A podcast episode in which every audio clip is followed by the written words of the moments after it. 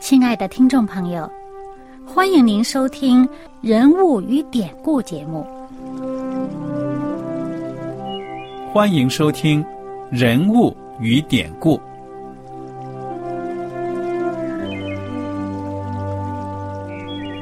听众朋友们，当你读圣经的时候，不知道有没有过这样的想法：生活在几千年前的圣经人物，与我们这生活在二十一世纪的人有什么相关吗？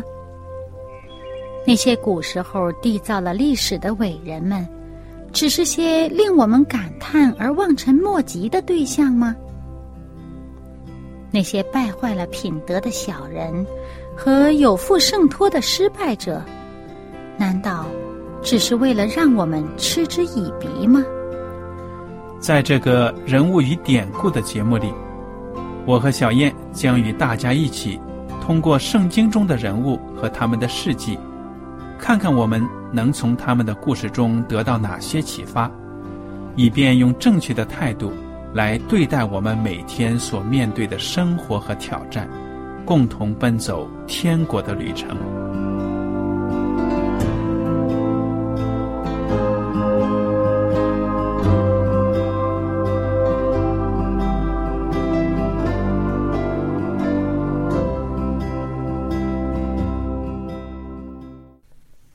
小燕，你好。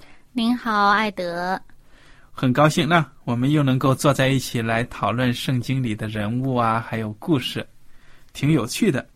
我们上一讲呢，学习了上帝造人这个详细的过程。上帝造了第一个男人，他的名字叫什么？亚当。亚当。后来呢，上帝看到他独居不好，于是呢，要造一个配偶来帮助他，给他造了一个妻子。这个女人叫什么名字啊？夏娃。对了，而且呢，上帝造夏娃，他的方法。跟这个造亚当的时候可不一样了，因为亚当呢是用尘土，上帝呢用这个泥巴塑了一个人形，然后呢在他鼻孔里吹上生气，他就成了有灵的活人。嗯，这是男人的来历。夏娃呢是上帝让这个亚当呢昏睡过去，嗯，然后呢做了一个小手术，把他的一根肋骨取下来，用这根肋骨呢。造了一个女人，所以当这个亚当醒了之后呢，看到一个漂亮的女士在他面前，他就很激动，说：“这是我骨中的骨，肉中的肉，可以称她为女人，因为她是从男人身上取出来的。”我觉得这个造人的过程很奇妙，从男人来了女人，后来呢，上帝又让男女。繁衍生殖，那么这个女人呢，又会生男生女，所以说这种好像跟我们中国古代所说的这个阴阳啊，阴中有阳，阳中有阴，对，也是有一定道理的。你说对不对呀？对，那中国人的这个阴阳观念，它也是一个观察和一个总结。他们觉得根据自己的日常生活当中的观察，然后他们就观之以一个阴阳的观念，嗯，然后呢，再用这个观念去套其他的事物。其实他只是从上帝所造的这些事物的现象当中观察到的东西。对了，其实我们后来呢，我们以后还会读到的。比如说，这个传道书当中呢说，这个收据有时，分散也有时啊。嗯。还有这个建立有时，毁坏也有时啊。所以这也是一种阴阳转换，对不对呀？嗯嗯嗯。我们这个以后再提。那么，上帝造了我们的始祖，一男一女，亚当和夏娃。当时他们住了一个地方呢，住的这个地方也是上帝给他们安置的。叫什么名字啊？这是一个乐园，叫伊甸园。圣经当中对伊甸园有一些描写，不如我们来看一看。然后呢，我们想一想，这个伊甸园现在在世界上能不能找得到呢？那这是在圣经创世纪第二章的第八节开始。耶和华上帝在东方的伊甸立了一个园子，把所造的人安置在那里。耶和华上帝使各样的树从地里长出来，可以悦人的眼目，其上的果子好做食物。园子当中又有生命树和分别善恶的树，有河从伊甸流出来滋润那园子，从那里分为四道。第一道名叫比逊，就是环绕哈肥拉全地的，在那里有金子，并且那地的金子是好的，在那里又有珍珠和红玛瑙。第二道河名叫基逊，就是环绕古时全地的。第三道河名叫底格里斯，流在亚述的东边。第四道河就是幼发拉底河。这就是这个伊甸园的环境。那么，我想问一下呢，这里面描写到了四道河，对不对呀？嗯，那么还给了名字。对了，最后两道河听起来很熟悉，底格里斯河啊，幼幼发拉底河，嗯，现在都是在伊拉克中东地方。难道伊甸园当时是在中东地方吗？我们现在的中东吗？我这个就无从考据了啊，因为呢。就算这个河流的确存在，名称也是那个名字，但是我们不能排除它是不是后人借着以前的这个传说当中，或者借着这个圣经当中的这个名称来给它命名的。就比方说吧，呃，在香港离北京是远得很了，但是香港还有北京道啊，有广东街呀。嗯，你这个分析有道理，所以呢。我们现在无从考究这个伊甸园究竟在我们当今哪一块大陆上，在什么地方？对，而且圣经上明明的说了，这个伊甸园呢，后来是把守了，不可以人不可以进的，啊，有血肉的人呢是不可以再进去的了，啊，那么如果这个河仍然还在的话，那人都在那儿住了。对呀，好了，我们先不提这个了。上帝造了一个伊甸园，十五节呢，圣经说耶和华上帝将那人安置在伊甸园，使他修理看守，说明这个人呢还被分配了一个工作，对，有活干。修理看守，我觉得这个工作呢不是很难的，因为这个环境这么美好，上帝造的一切都很好了，你有什么东西要去那里修修补补呢？嗯，那也很难讲，因为呢，这个动物啊，可能它知道自己要干什么；那个植物呢，有的时候它可能啊，在这方面多了一点，那方面少了一点儿啊。比如说，这个植物有的长在这里啊，太多了啊，长在那里又太少了。那人呢，就可以运用上帝已经给他的这个智慧和聪明呢，去明白怎么样把它弄得更好一些。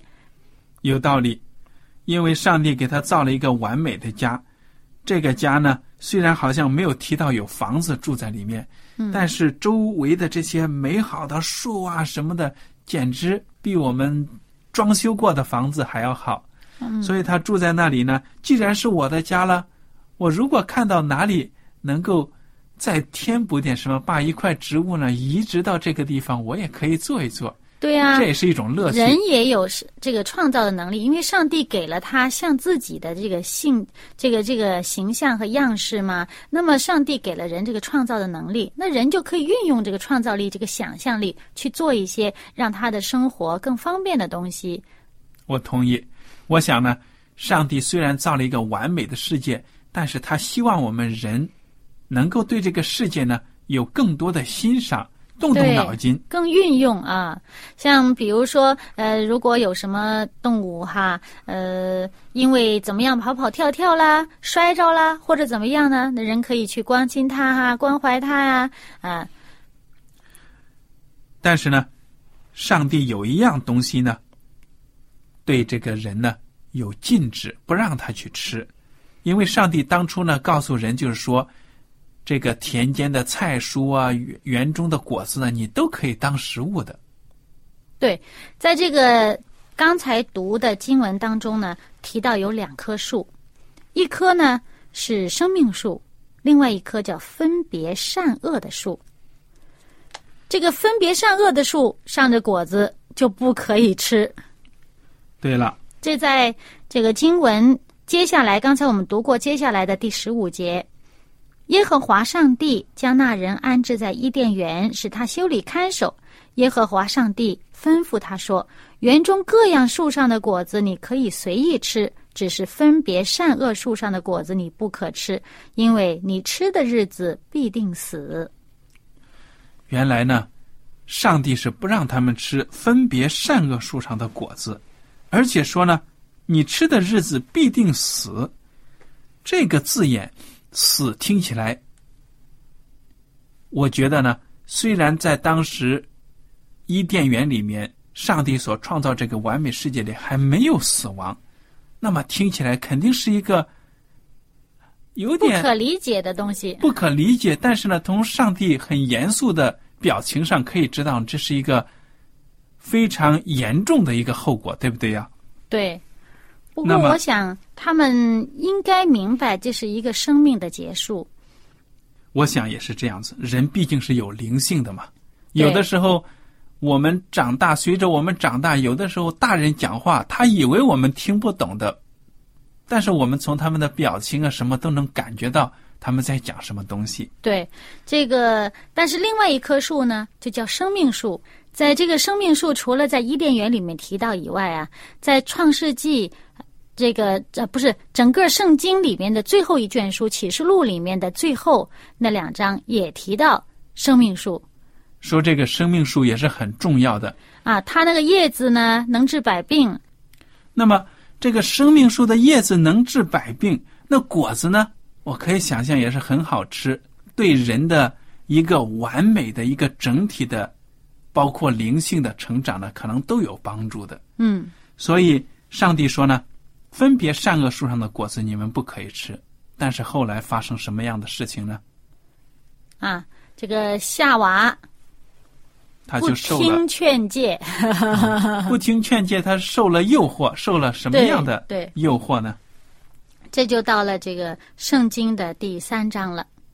嗯，这个创世纪的第三章，当时就提到了有一种动物，就是蛇，说它呢比田野一切的活物更狡猾。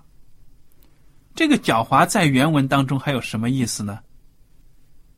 好像是讲到它灵活，其实我想呢，不只是蛇的问题，因为蛇啊，上帝造的动物啊，是不会说人话的。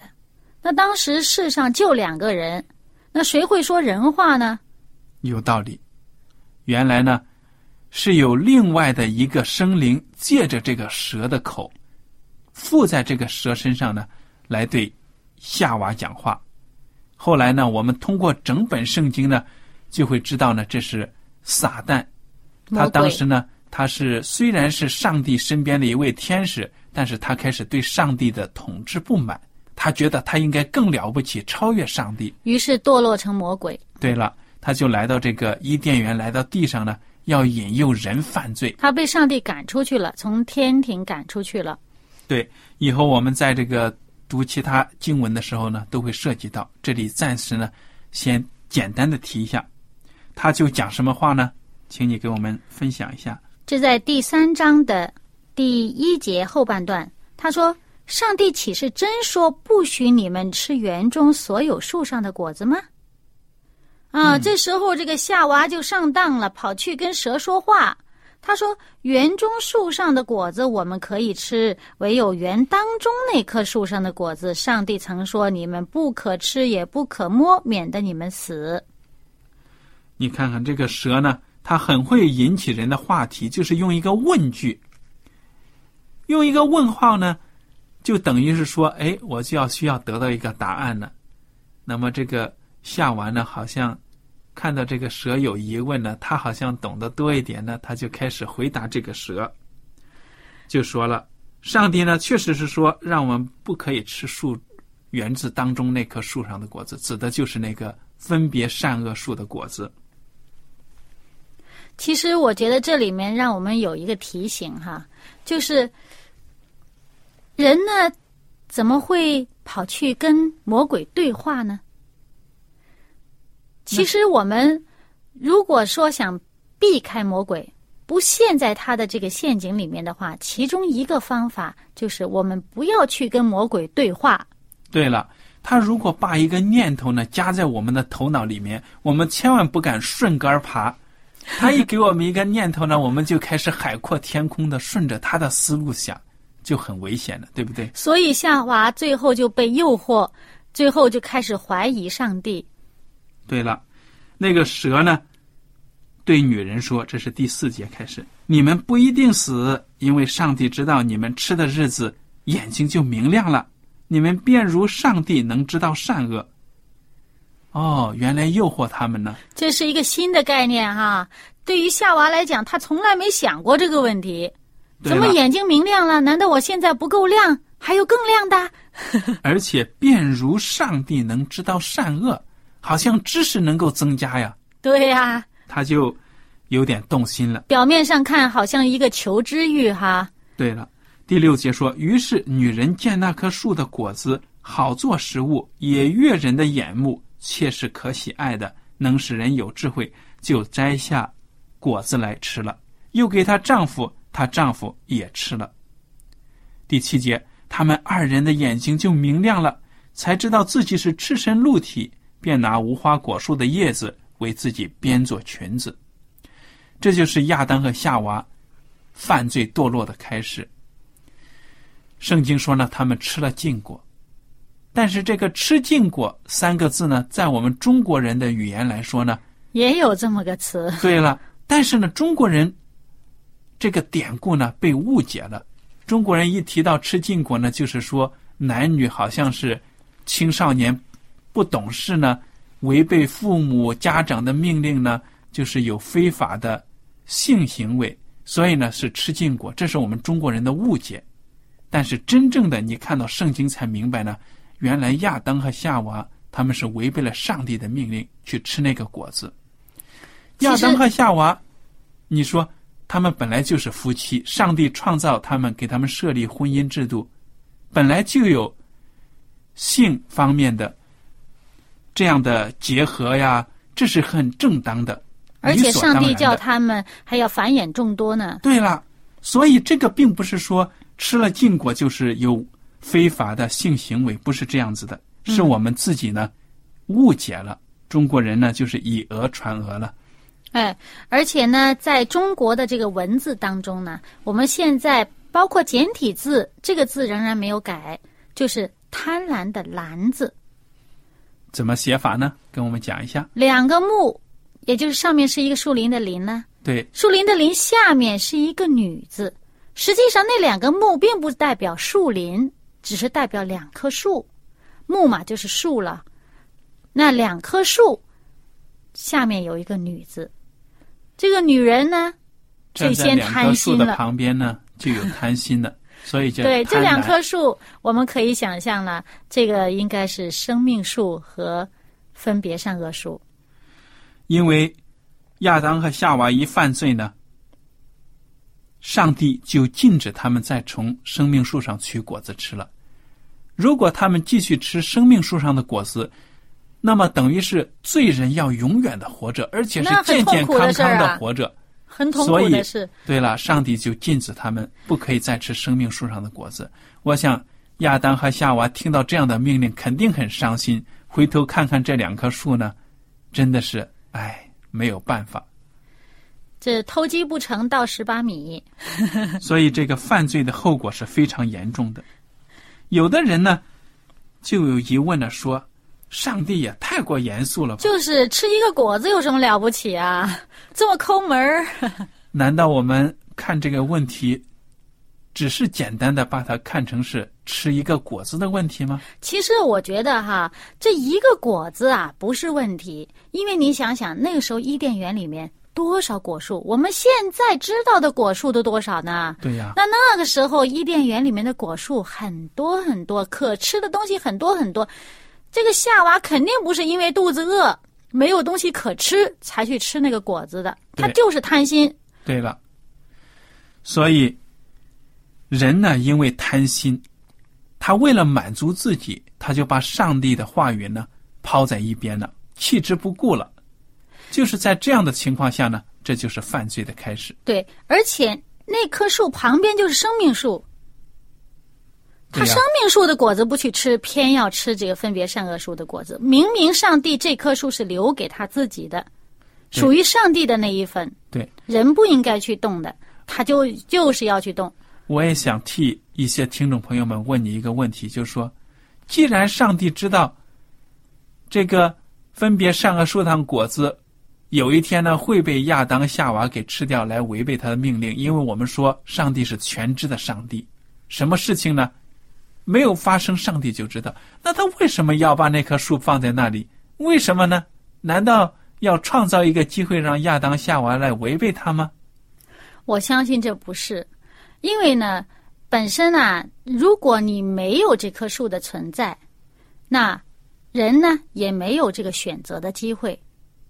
有道理。那上帝给人有一个选择的机会，也就是说，让人可以有权利顺从上帝，也有权利违背上帝。你人有选择的机会，这才是一个当你表现爱的时候，这才是一个真正的一个爱。你比如说，你爱一个人，你根本没有机会不爱他，那怎么表示、怎么显示你是爱他呢？对呀、对吧？那么你可以不去做让对方不高兴的事，可以不去做让对方伤心的事情。有的时候我们在生活当中呢，现在二十一世纪的各个国家呢，都提到民主啊什么的，都想要选什么呀，选什么。如果我们只是说啊，你享有民主权利，你有这个权利，但是你真正让你没有可选的，对你没有什么可以选择的，候选人呢都已经定了，你不可以表达你自己的意见，那么大家都知道，这样的民主呢也不是民主。所以上帝说：“我真的很爱你们，我想让你们呢做一个听话的好孩子。但是呢，如果说你根本就不可能做出违背我的事情，我都让你洗了脑子了，你就不可能违背，没有这个机会。那就就不是出于你自己内心愿意的，对吧？所以，上帝造人呢，他没有把亚当和夏娃造成机器人，对就好像我们现在人发明机器人呢，我们的科学已经是越来越进步了。我们造的机器人呢，能做很多事情，但是我们最怕的、最担心的是什么呢？这个它机器有真正的智能，可以违背人的命令啊。对了，这是人类最可怕的，就是怕这些机器人呢违背自己，而且他们会自己繁殖，自己造其他的机器人也来违背我们，那我们就成了地球上的，等于是本来我们想做主人，结果成了仆人。所以我们为机器人制定的程序呢，就是绝对要服从人的指令。我们也没有能力造出这个机器人能够自己思维啊，我们现在也没有这个能力啊。所以说，上帝造出的人，他的智慧呢，远远的要超过任何的动物，或者说呢，就是可能将来造出来的机器人。对我们自己也造不出来其他的，这个机器。所以呢，所以上帝上帝把他的这个这个对人的这个爱呀、啊，放在人的心里面，让人可以回馈。那你本身这个回馈爱的一个基础，就是人要有权利选择，有能力选择。如果人没有能力选择，他不能表达他不爱的话，他就不能显示他是不是真的爱，是不是真心的去爱。我从这里面我也体会到了，作为一个父母，在这个生活当中，对自己的儿女，有的父母呢确实夸口说：“哎呀，我的孩子太好了，事事都顺着我，我说什么他都听什么，他还引以为豪。”但是有的时候他们不理解青少年内心的，有的时候孩子呢在内心对父母他不敢违背，包罗一切、包办一切呢，有有这个微词，有一些这个不满意的，但是他不敢讲。嗯，这种怕，难道是一种真心的爱吗他也不？是一个健康的心态。对嗯所以我觉得，作为父母呢，也应该从这当中学学，看到我们的上帝，他因为爱人呢，就给我们选择的权利，他是用爱来感动，而不是说呢，用其他的利诱啊或者威逼啊，来让我们顺服他。所以对待子女呢，也应该给他们说不的权利，也要让他们培养他们独立思考的能力，不能说呢我事事都包办了。对，如果这孩子啊，他也不会思考，他就只知道事事都说是是是，你说的都对的话，你还真的要担心哦。因为你也不可能跟孩子一辈子跟永远都生活在一起，啊因为你毕竟年纪大，早晚有一天他太。依赖了，他就没有独立思考的能力。可是，当我们给他有独立思考的能力，培养他这样方面的能力的时候，你就要面临一个挑战，也就是说，他有可能不听你的。所以这就是生活。如果我们在生活当中呢，没有经历过挫折、失败，我们就很难变得坚强，对不对？对，有的时候我们在温室里面，在父母的怀抱里面呢，我们好像觉得自己很了不起，但是一旦跟现实接触呢，就可能会跌倒了，受挫折了，一蹶不振。对，所以有的时候呢，人就说啊，说哎呀，上帝，呃，你们所说的上帝好像太这个呃集权了，好像啊你不听我的，我就罚你。其实呢，我觉得这个完全是误解了上帝的这个品性哈。上帝是真是非常的慈悲。你想，他明明知道什么是对人好的，他是没有强迫人这样做。对，他还是让他们有权利选择，而且不仅有权利，还有机会选择，让他有机会选择不听。对了，所以亚当和夏娃犯罪之后呢，我们人类的命运呢就完全的改变了，可以说是每况愈下。自食恶果。对，生活呢就变得非常的艰难痛苦。但是这是我们自己带来的后果，上帝呢也为此付出了非常大的代价。为了救我们呢，我们后来读过圣经的，我们都知道，上帝派遣自己的独生子耶稣来到这个世界上，替所有的罪人呢死在十字架上，为我们赎罪。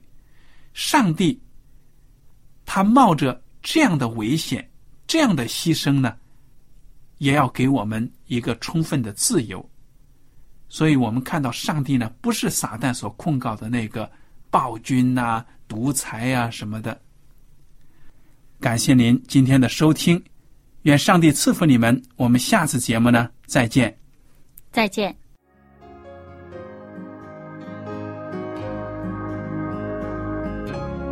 感谢您收听今天的节目，希望福音广播关心您灵性上的需要，特别为您安排了免费的圣经课程寻宝，这是二十七课的圣经基本课程，欢迎免费报读。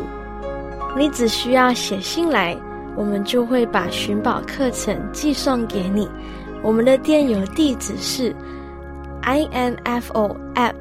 V o h c dot c o m，又或是 i n f o 小老鼠 v o f c dot c n 都可以。